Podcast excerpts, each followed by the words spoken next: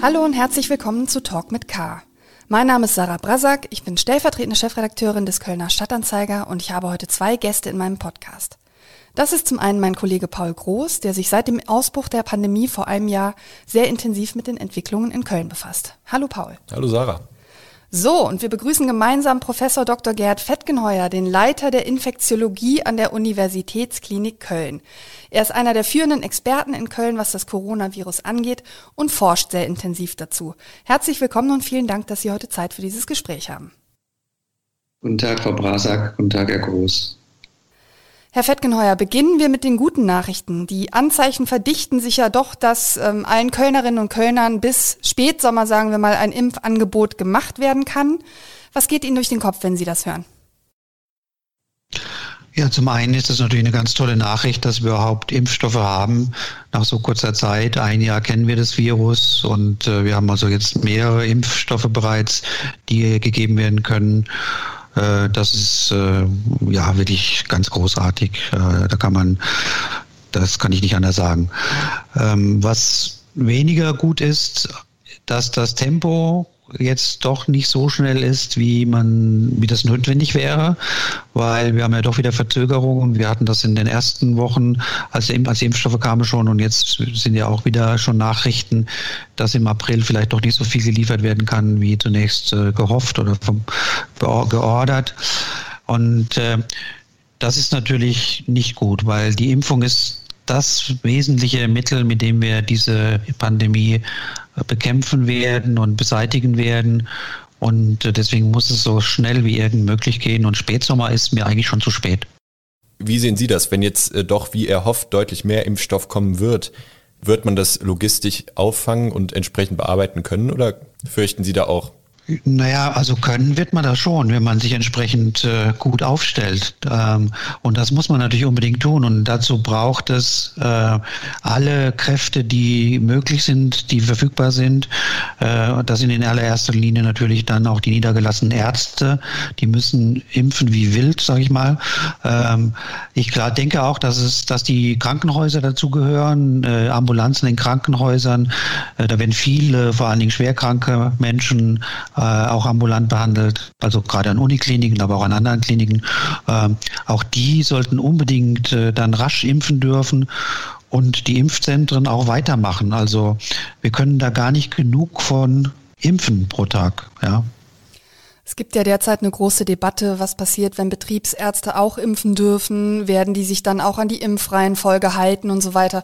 Was sagen Sie als Infektiologe? Sagen Sie, Leute, verschwendet nicht so viel Zeit auf die Debatte. Wir sollten ab April wirklich gucken, dass wir einfach jeden impfen, der geimpft werden möchte? Oder sagen Sie, nee, das bleibt absolut wichtig, dass wir diese Reihenfolge beachten?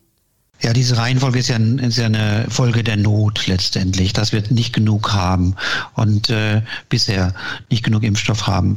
Und äh, wenn wir jetzt wirklich davon ausgehen, dass wir ab April irgendwann ausreichend Impfstoff haben, dann sollte diese Priorisierungsliste, die sollte fallen und dann sollte einfach jeder geimpft werden, wie er kommt äh, und wie Impfstoff verfügbar ist. Dann brauchen wir diesen ganzen Bürokratismus nicht mehr. Das heißt ganz konkret, wenn ich mich ab Ende April melden will, weil ich eben geimpft werden möchte, dann sollte mir das auch möglich sein und ich komme nicht erst im August dran. Genau, dann denke ich, das muss vielleicht nicht am selben Tag, vielleicht ist dann schon, gibt es dann halt keinen Platz am selben Tag, aber in wirklich sehr kurzer Zeit sollte das dann auch für Sie möglich sein. Nun sind die Impfungen das eine, die Inzidenzwerte und Infektionen ja das andere. In Köln sind jetzt trotz einer Inzidenz von konstant über 50 seit dem 8. März wieder viele Dinge möglich. Man kann sich die Fußnägel pflegen lassen, man kann zur Massage gehen, man kann auch mit Termin wieder shoppen. Wie geht es Ihrem Infektiologenherz damit? Ja, ich habe das nicht äh, begrüßt und äh, habe äh, immer auch dagegen argumentiert, dass man jetzt äh, mit diesen Lockerungen beginnt.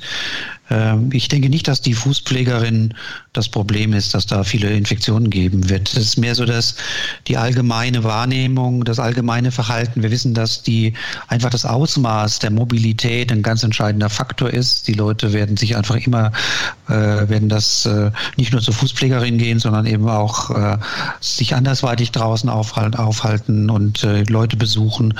Und äh, also, das wird die Kontakte vermehren, das wird die Infektion vermehren alles was uns die Modelle sagen, und die haben in der Vergangenheit sehr gut vorausgesagt, spricht ja dafür, dass wir jetzt äh, dass wir da uns gefasst machen müssen auf, eine, auf einen erneuten Anstieg, auf eine erneute Welle.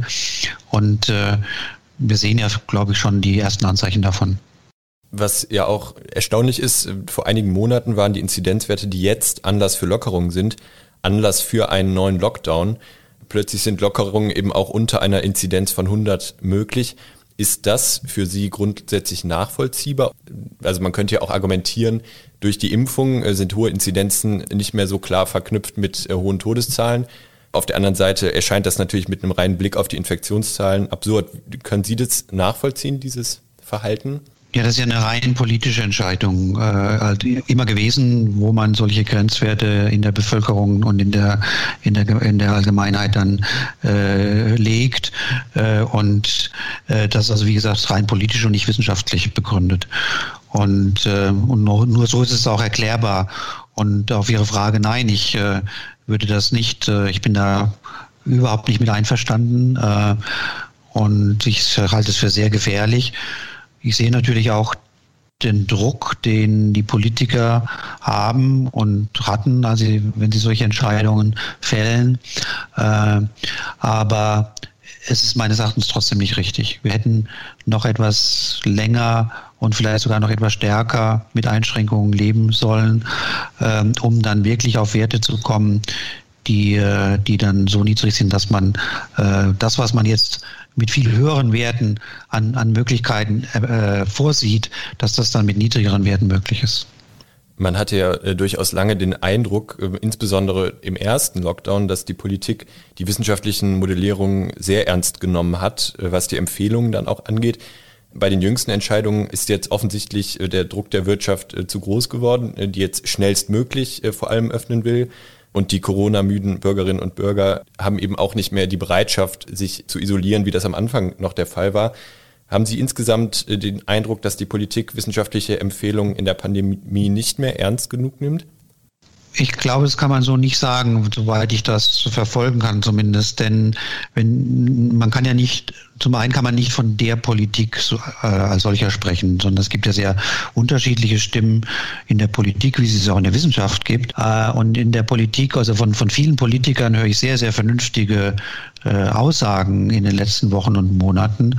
Aber sie konnten sich halt nicht durchsetzen. Das ist das Problem. Und äh, Sie haben einige Gründe genannt. Ich glaube, es ist nicht nur die Wirtschaft. Die Wirtschaft spielt natürlich eine große Rolle, aber es ist schon auch, sind ganz viele Teile in der Bevölkerung, die jetzt gedrängt haben, endlich, dass anders werden muss. Aber aus meiner Sicht liegt dem nach wie vor ein grundlegendes Unverständnis für, dies, für das Prinzip einer solchen Pandemie zugrunde. Denn der Glaube, dass man, dass man dem jetzt entkommt, diesen, dem, dem Problem, der ist ja, der trügt ja. Ja, die, die Hoffnung, die trügt. Äh, wir werden jetzt ein bisschen eine Zeit lang äh, äh, Erleichterungen haben, aber mit größter Wahrscheinlichkeit äh, dafür aber dann teuer und vielleicht noch stärker bezahlen müssen. Bei den Öffnungen der Schulen gibt es ja ein großes Verständnis dafür, dass man sagt, wir müssen die Kinder zumindest teilweise wieder in die Schule schicken. Dafür wurde allerdings angekündigt, dass es diese Schnelltests geben soll, dass Schülerinnen und Schüler also ein bis zweimal in der Woche getestet werden sollen. Jetzt mal ganz Abgesehen von der Tatsache, dass diese Schnelltests offenbar immer noch nicht umgesetzt sind und Kölner Schulen bis heute nicht wissen, ob sie jetzt am Montag äh, testen können oder nicht, ist das denn was, was aus Ihrer Sicht das Thema Schnelltest uns bedeutend weiterhelfen würde bei den jetzigen Lockerungen? Also grundsätzlich sind die Schnelltests schon ein ganz wichtiger Punkt. Also noch, noch allgemeiner Testung ist ein sehr entscheidende Maßnahme. Mit Testung verhindert man natürlich keine Infektion, aber indem man eben schnell äh, Menschen erkennt, die infiziert sind, wenn, wenn man viel testet äh, und schnell diese Menschen aus der aus, allgemeinen, aus dem allgemeinen Verkehr herausnimmt, in Quarantäne, in Isolation sich äh, begibt, da, äh, damit äh, senkt man natürlich sehr rasch dann die Infektionstätigkeit in, in der Bevölkerung. Insofern spielen Testungen breitflächig angewendet eine sehr große Rolle. Und wenn man das sehr breitflächig machen will, dann braucht man unbedingt auch die Schnellteste dazu. Wir können nicht unendlich viele Testungen mit der PCR-Technik durchführen. Das ist begrenzt. Also wir brauchen das unbedingt. Und äh, von daher bin ich ein großer Freund, ganz allgemein, dieser, dieses, des breiten Einsatzes von Schnelltesten. Was mich allerdings stört oder beziehungsweise nicht nur stört, sondern beunruhigt, ist, dass wir jetzt äh, so eine Holter-die-Polter-Entscheidung haben und, und jeder sagt jetzt, die Politik sagt, wir brauchen unbedingt jetzt Schnelltests, wir müssen die hier und dort einsetzen, die Schulen müssen jetzt alle ganz schnell testen.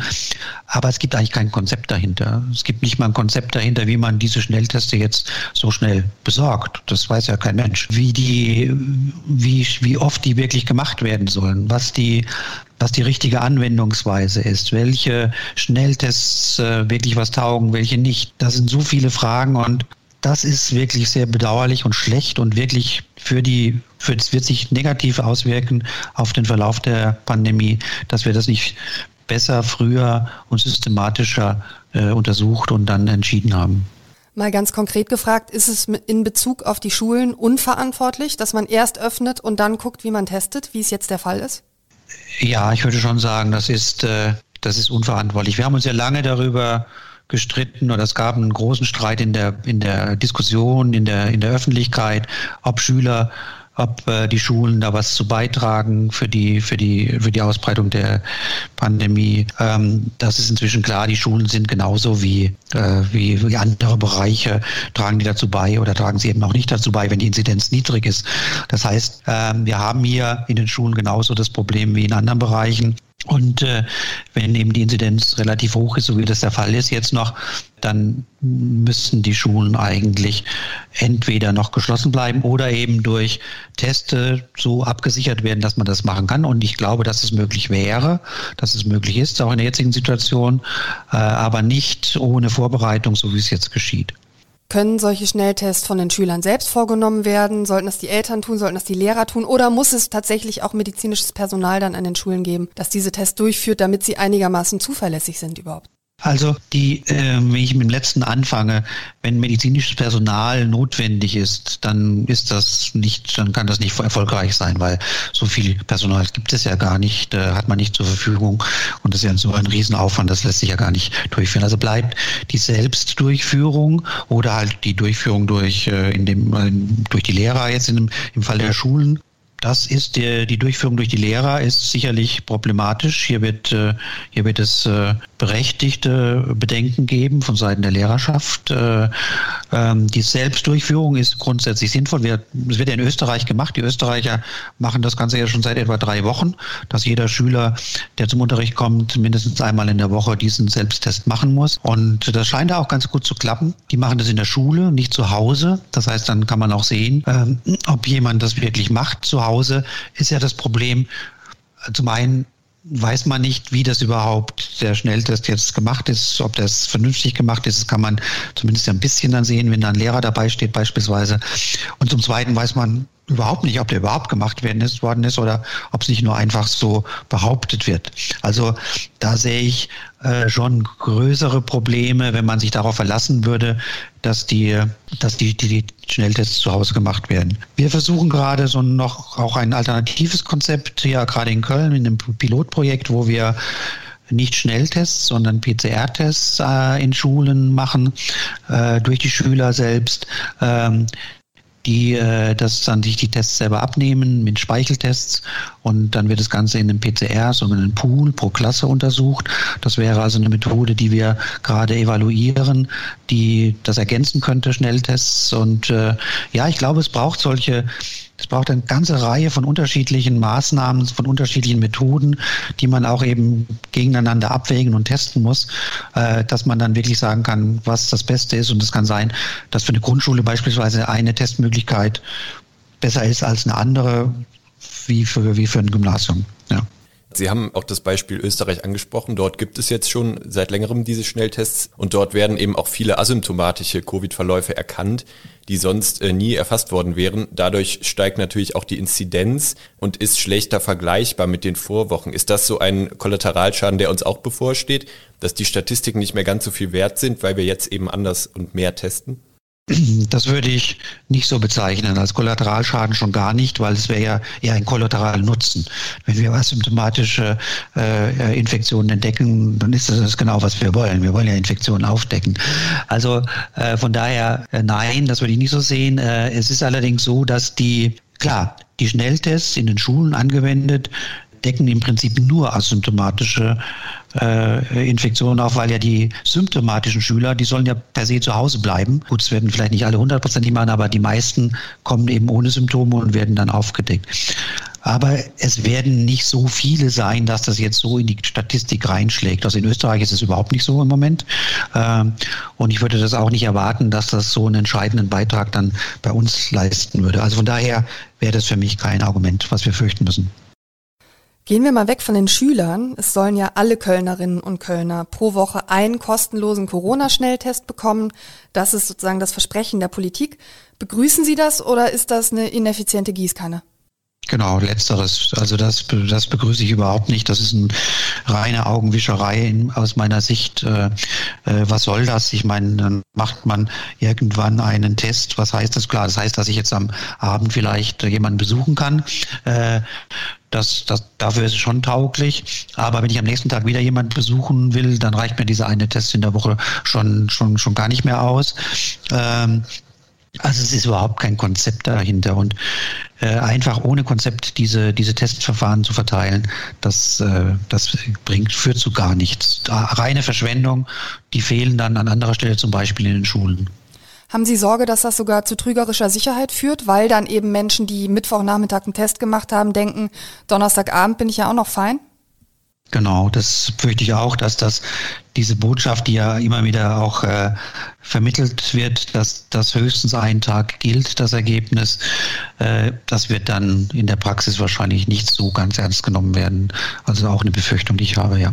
Ein Problem, was sozusagen von außen jetzt auf uns zugekommen ist, sind die Mutationen, insbesondere die britische Variante B117, die das Infektionsgeschehen hier immer weiter übernimmt.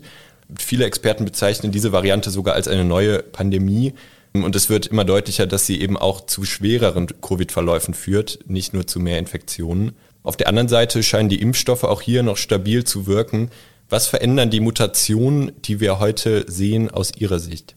Also wir haben ja, wie Sie sagen, in Deutschland und in Köln auch ist äh, hauptsächlich fast ausschließlich von den Mutationen die britische Mutation, inzwischen auch in Köln, was wir hier beobachten an der Uniklinik, äh, was die Virologen im Labor sehen, äh, dass das weitgehend jetzt äh, diese, diese Variante vorherrscht.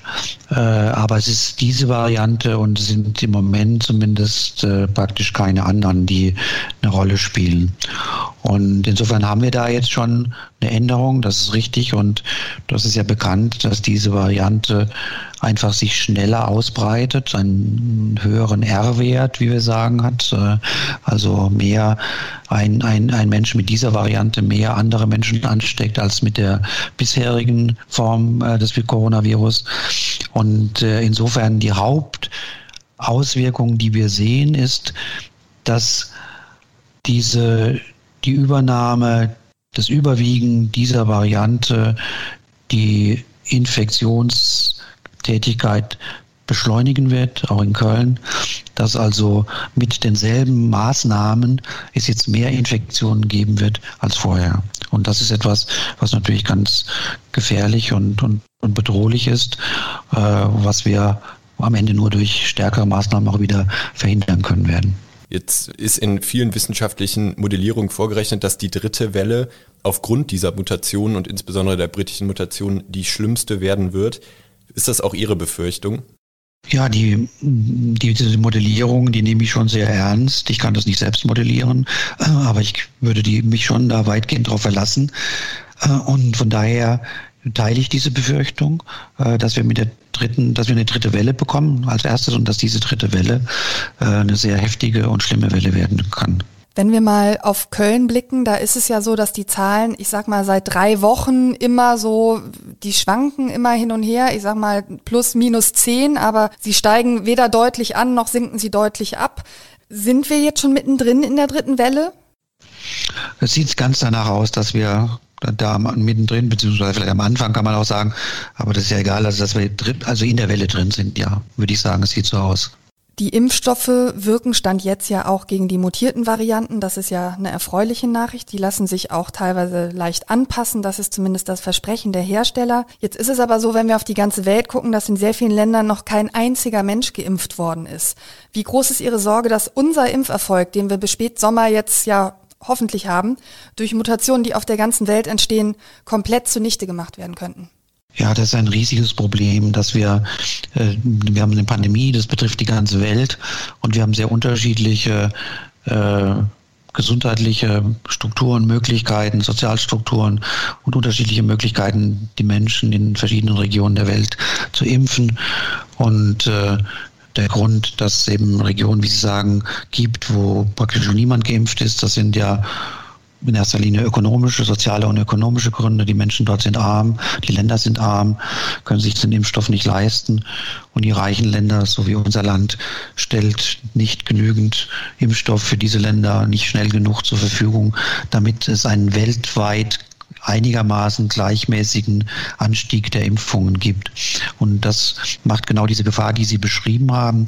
Das heißt, auch wenn wir jetzt äh, vielleicht, wie vorausgesagt, im Spätsommer äh, geimpft sind, weitestgehend in Köln, und äh, das ist in anderen Regionen der Welt eben überhaupt nicht so, irgendwo in Afrika, in Asien beispielsweise, dann wird dieses Virus wieder oder werden veränderte Viren wieder zurückkommen und uns zu schaffen machen. Diese Gefahr besteht eindeutig. Jetzt ist es ja so, dass wir haben über die dritte Welle gesprochen, auch in Deutschland es äh, wieder vermehrt zu Infektionen kommt und äh, eben auch hier nur ein kleiner Teil der Bevölkerung bislang geimpft ist. Ist es auch möglich, dass in Deutschland Mutationen entstehen, durch diese hohe Infektionslast, die eben dann den Impfstoff in seiner Wirkung aushebeln oder ist das Schwarzmalerei? Ja, überall da, wo das Virus äh, vorhanden ist, wo es sich vermehrt und wo es sich ausbreitet, da, da entstehen Mutationen. Und welche Mutationen entstehen, das ist rein dem Zufall überlassen. Das können wir gar nicht voraussagen. Und von daher ist es auch prinzipiell immer möglich, dass auch in Deutschland, selbst wenn wir im Vergleich zu anderen Ländern eher geringere Infektionsraten haben, äh, dass auch hier Mutationen entstehen, die dann problematisch werden können. Das heißt, es könnte neben einer südamerikanischen oder britischen Variante, wie wir das jetzt hier immer nennen, dann auch eine entstehen, die weltweit als deutsche Variante bekannt wird. Das könnte sein, ja. Und das können wir nur verhindern, zuverlässig verhindern, indem wir jetzt ganz, ganz schnell äh, die Infektionsraten herunterfahren und indem wir ganz, ganz schnell impfen. Schnell impfen, Stichwort Johnson Johnson. Hier äh, gibt es jetzt die vierte Zulassung in der EU für einen Impfstoff, der auch nur einmal verimpft werden muss, äh, im Gegensatz zu den bisherigen. Was verändert das und erwarten Sie weitere Zulassungen, die das Impftempo weiter erhöhen könnten? Ja, das ist natürlich erstmal sehr, sehr günstig, dass wir einen Impfstoff jetzt dann haben, der einmal nur gegeben werden muss, der im Übrigen auch leicht zu lagern ist. Das ist ja auch immer wichtig, dass das keine großen Probleme bei der Logistik darstellt. Und äh, ja, also das, das wird dann davon abhängen, ob wir diesen Impfstoff auch wirklich dann kriegen hier in Deutschland. Äh, das ist ja auch noch nicht gesagt, wie schnell das jetzt gehen wird. Äh, aber grundsätzlich ist das natürlich sehr positiv.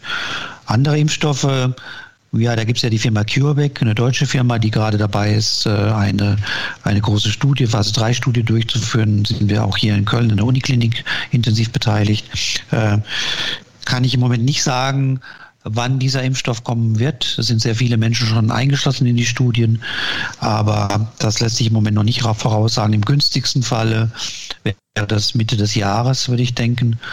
Und dann gibt es noch einen Impfstoff der Firma Novavax, ähm, der über, die, über den auch schon Ergebnisse äh, bekannt geworden sind, der auch sehr gut aussieht. Äh, und dann gibt es eine ganze Reihe von weiteren Impfstoffen, die jetzt noch nicht so weit in der Entwicklung sind. Also wir werden weitere Impfstoffe bekommen. Als medizinischer Laie sagt man sich jetzt, okay, woran liegt das eigentlich, dass bei Johnson Johnson nur eine Impfung notwendig ist, während bei den anderen beide notwendig sind? Könnte man nicht anregen, dass die anderen Firmen sich von Johnson Johnson das Rezept abgucken? Denn es ist ja tatsächlich ein großer Vorteil, wenn man diese eine Impfung nur braucht. Also zwei Fragen. Woran liegt es, dass nur eine Impfung braucht? Und das andere ist, warum kann man dieses Erfolgsmodell, was es ja zu sein scheint, nicht kopieren? Ja, das ist äh, so, dass die, das hängt immer davon ab, wie diese Impfstoffe zugelassen werden. Und äh, das wiederum hängt davon ab, wie die Studien, die gemacht werden, geplant sind. Und es ist halt so, dass dann äh, die Zulassung äh, richtet sich, wie gesagt, immer nach den Studien. In den, ich nehme mal den BioNTech-Impfstoff. Äh, da ist, äh, da sind einfach zwei Impfungen im Abstand von drei Wochen vorgesehen gewesen. Und dann hat man gesehen, das ist und man die Beurteilung war nach der zweiten Impfung und man hat gesehen, äh, das funktioniert und dann wird der Impfstoff so zugelassen. Wenn man aber genauer hinguckt, wenn man zum Beispiel die Studien von BioNTech anschaut, dann sieht man, dass da auch schon nach der ersten Impfung eine sehr große Wirkung da ist. Ja, das heißt, das muss man dann schon nochmal sehen. Also der Johnson Johnson Impfstoff ist einfach von vornherein so geplant gewesen, so eingereicht worden bei den Behörden, einmal impfen. Und wahrscheinlich ist es so, dass der BioNTech-Impfstoff mit derselben äh, Wirksamkeit nach der ersten Impfung, ungefähr derselben Wirksamkeit behaftet ist. Äh, und das wird man dann mit der Zeit anpassen und äh, schauen, ob dann beispielsweise man jemand, der mit Johnson Johnson geimpft ist, vielleicht zu irgendeiner Zeit dann nochmal nachimpft. Äh, solche Dinge müssen ja alles erst dann, äh, muss man alles sehen dann später. Es gibt ja gerade die Debatte darum, ob man sagt, jetzt lieber möglichst viele Menschen erstmal die erste Impfdosis verpassen, auch bei den Medikamenten, wo man eben Stand jetzt ja noch beide braucht. Und dann gibt es die Fraktion, die sagt, hm, das ist eigentlich zu unsicher, das sollten wir möglichst nicht tun. Wo stehen Sie? Also ich stehe auf jeden Fall auf der Seite, dass man alles erstmal ausschöpfen sollte. Das heißt, die, äh, die, die Intervalle zwischen den Impfungen, wenn eine zweite Impfung notwendig ist, äh, dass man die maximal ausreizen sollte. Das würde allein schon sehr viel bringen. Und äh, äh wenn wir das weiter äh, jetzt mit dem Impfstoff Nachlieferungen weiterkommen, dann sollte man einfach drauf losimpfen und nicht warten, bis jetzt der Nachschub für den zweiten Impf für die zweite Dosis da ist, äh, weil die wird dann auch kommen. Sie ordnen das alles ein als jemand, der selbst auch an diesem Coronavirus forscht, seit Beginn der Pandemie eigentlich. Sie haben mitentdeckt, dass das Medikament Remdesivir helfen kann, schwere Covid-Verläufe zu verhindern. Jetzt aktuell arbeiten Sie an einem Projekt namens BeFast. Können Sie erklären, was es damit auf sich hat? Ja, das BIFAST ist ein Kooperationsprojekt im Rahmen des sogenannten Netzwerks der Universitätsmedizin. NUM ist die Abkürzung. Das wurde im, vor genau einem Jahr eingerichtet von der Bundesregierung, um die Forschung an den Universitätskliniken gegen Covid und überhaupt für, gegen, zur Bekämpfung von Pandemien im Allgemeinen zu verbessern, zu koordinieren und vor allen Dingen auch, um Netzwerke zwischen den Universitäten zu schaffen, damit man nicht jetzt nur jede Universität kocht ihr eigenes Süppchen, forscht für sich, äh, sondern dass man da möglichst sich zusammenschließt. Das ist das Ziel und das ist auch das, ähm, was da mit den Projekten erreicht wird. Und BIFAST, da geht es um die äh, um, um, um Erforschung bestmöglicher Testsysteme, äh, mit denen man das Virus eben nachweisen kann, Strategien, äh, Teststrategien, wie man die einsetzt. Wir haben über, eben gesprochen über Schnelltests, Einsatz von Schnelltests versus PCR-Tests in unterschiedlichen Bereichen, Schulen, Betrieben und so weiter. Das sind Dinge, die hier erforscht werden. Und dann Surveillance ist der, ist der andere Begriff, der hier eine Rolle spielt, also die Überwachung äh, der Infektion. Äh, wie, welche Methoden sind am besten geeignet, um eben Infektionen rasch zu erkennen und, zu, äh, und damit einzudämmen. Sie sprechen den Netzwerkcharakter Ihrer Forschung an. Den gab es ja vor dieser Pandemie so nicht, auch zwischen den deutschen Universitätskliniken. Ihr Kollege Professor Corneli baut sogar gerade ein europäisches Impfstoffnetzwerk mit auf, das es in so einer Form auch noch nie gegeben hat. Denken Sie, dass wir so auf die nächste Pandemie besser vorbereitet sind? Ich denke schon, wir lernen jetzt im Moment ganz viel und schaffen auch Strukturen, die, die uns dann auch für weitere Probleme, die auf uns zukommen werden, helfen werden. Also äh, es ist ja wirklich ein, eine besondere Erfahrung gewesen jetzt im letzten Jahr für mich, aber für viele andere auch, äh, wie schnell äh, solche wirklich teilweise umwälzenden Veränderungen möglich sind, wie schnell äh, Projekte begonnen werden können, Forschungsprojekte, wie schnell Medikamente erforscht und dann eingeführt werden können. Und am besten, finde ich, sieht man es natürlich wieder bei den Impfstoffen. Das ist ja, hat es ja in der Form noch nie gegeben vorher, dass so schnell Impfstoffe äh, entwickelt werden konnten.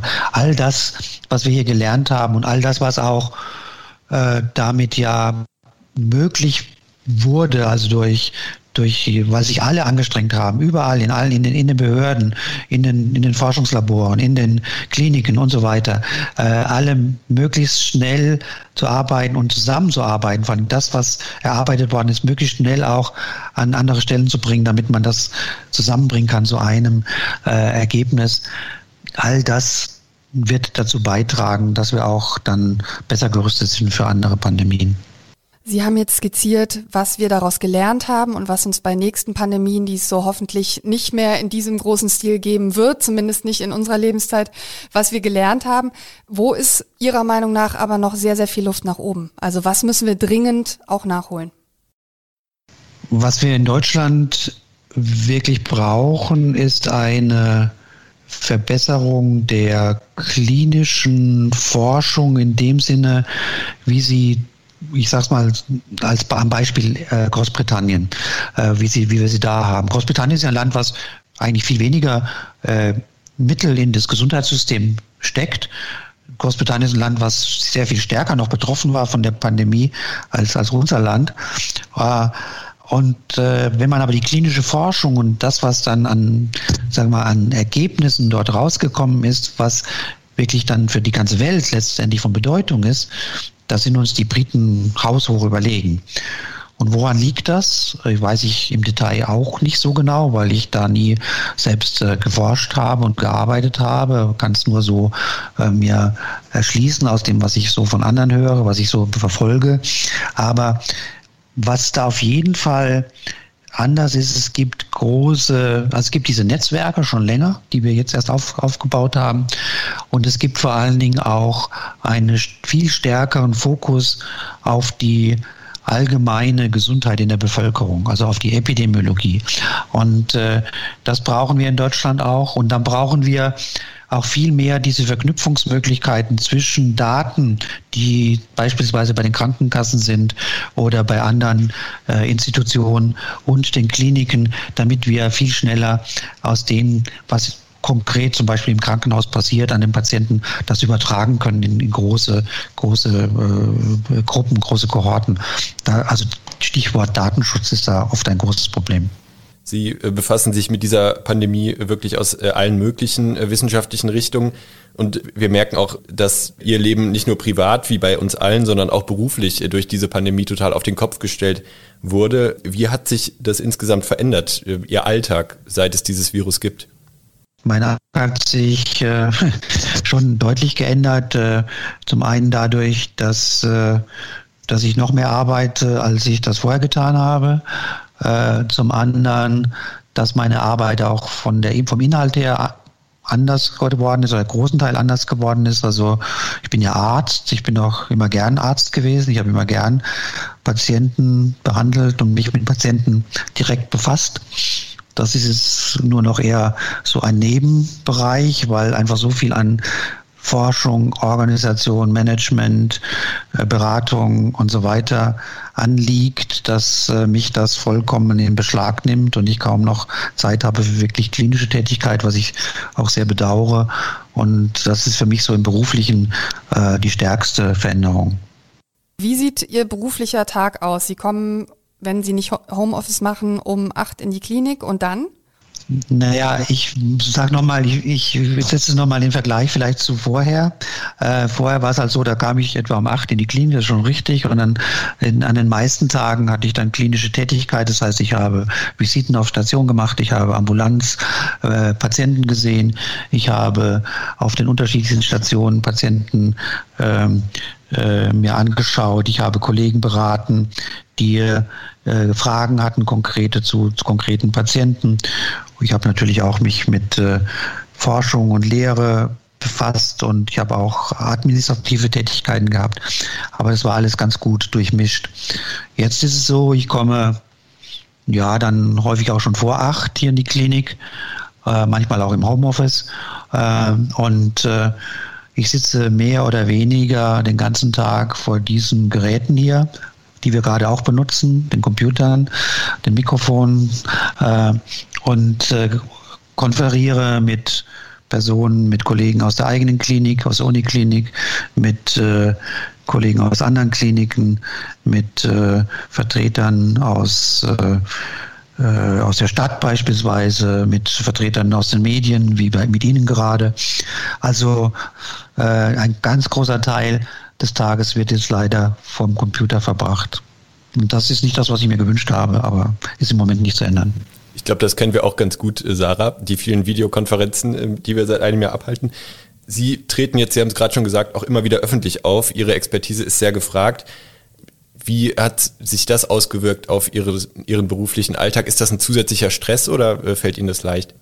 Das allermeiste fällt mir eigentlich leicht, würde ich sagen. Also da habe ich keine, ähm, ich habe da keine Berührungsängste, ich habe keine, mache mir da jetzt nicht groß vorher Gedanken. Ich gehe da jetzt nicht, äh, bin da nicht jetzt eine Stunde vorher schon aufgeregt oder so. Also das fällt mir eigentlich, eigentlich sehr leicht, ja. Jetzt stehen ja einige Ihrer Kolleginnen und Kollegen seit der Corona-Krise stark in der Öffentlichkeit, weil die Expertise eben von Virologen geschätzt wird. Und ich würde sehr gerne mit Ihnen über drei Kandidaten sprechen, die besonders polarisieren und Ihre Meinung dazu erfragen. Und ich beginne mit Christian Drosten. Für Christian Drosten habe ich allerhöchste Bewunderung. Äh, ich schätze ihn sehr als Menschen, auch persönlich. Ich kenne ihn schon lange auch persönlich äh, und vor allen Dingen als Wissenschaftler. Er ist ein ganz toller Wissenschaftler und ich finde es einfach unglaublich, was er geleistet hat. Ich selbst höre mir jeden seiner Podcasts an, weil ich da auch ganz viel lerne und äh, finde auch äh, immer ganz großartig, wie er spricht. Er spricht ja wie gedruckt. Äh, man kann, man könnte das alles so aufschreiben, macht nie einen Fehler beim Sprechen. Also ich habe da, Sie merken, ich bin da ein Fan von ihm. Kommen wir zu einem Kölner Mann, Karl Lauterbach. Ja, Karl Lauterbach äh, macht auch einen super Job jetzt hier in der Pandemie, finde ich. Äh, alles, was er von sich gibt, äh, ich kann nichts aus Erinnerung sagen, wo ich sagen würde, das war Quatsch oder da hat er sich total verrannt, äh, sondern im Gegenteil, er legt meistens den Finger an die richtige Stelle und äh, also ich bin da sehr angetan und finde es sehr, sehr wichtig, was er von sich gibt und äh, habe von daher auch große Bewunderung für ihn. Und Kandidat Nummer drei, der RKI-Chef Lothar Wieler. Ja, der hat sich ja von den drei genannten den schwersten Job, äh, weil der muss ja das alles dann auch nochmal verantworten und letztendlich auch die Politik wahrscheinlich am intensivsten beraten, also die, die, die, die auch die Regierung am intensivsten beraten. Und äh, ja, also er hat nicht immer so glücklich gelegen, finde ich, mit seinen, mit seinen Prognosen, mit seinen Aussagen. Aber insgesamt äh, sehe ich, macht er auch einen sehr, sehr guten Job. Und äh, ich kann nur sagen, ich möchte denn, ich könnte und möchte das nicht tun. Äh, und von daher äh, finde ich das auch insgesamt alles sehr, sehr gut. Dann hätte ich noch eine persönliche Frage an Sie zum Schluss. Worauf freuen Sie sich am meisten, wenn die Pandemie vorbei ist? Ja, ich freue mich darauf, wenn man wieder ohne Masken herumlaufen kann. Ich hasse diese Masken, auch die Masken bei anderen äh, zu sehen, nur nicht die Gesichter und die, die Mimik äh, in dem Maße, wie man es gewohnt ist. Ich freue mich darauf, äh, dann wieder einfach zum Beispiel in die Philharmonie gehen zu können oder äh, in ins Restaurant ganz einfach gehen zu können und all das zu machen, was halt, äh, was wir, was halt das Leben ausmacht, Freunde besuchen zu können, zu Hause Gesellschaften empfangen zu können, all das, was dazu gehört. Vielen Dank für dieses Gespräch, Herr Fettkneuer, und vielen Dank auch dir, Paul. Danke, Sarah. Herzlichen Dank. Talk mit K. Wenn Ihnen dieser Podcast gefallen hat, weitere Folgen finden Sie auf ksda.de slash podcast. Sie können die Podcasts des Kölner Stadtanzeiger auch bei gängigen Podcast-Plattformen wie Spotify abonnieren. Einfach das Stichwort Kölner Stadtanzeiger eingeben. Oder wenn Sie interessiert sind an unserem wöchentlichen Newsformat Die Wochentester, suchen Sie danach mit dem Stichwort Die Wochentester. Ich sage bis bald und auf Wiederhören.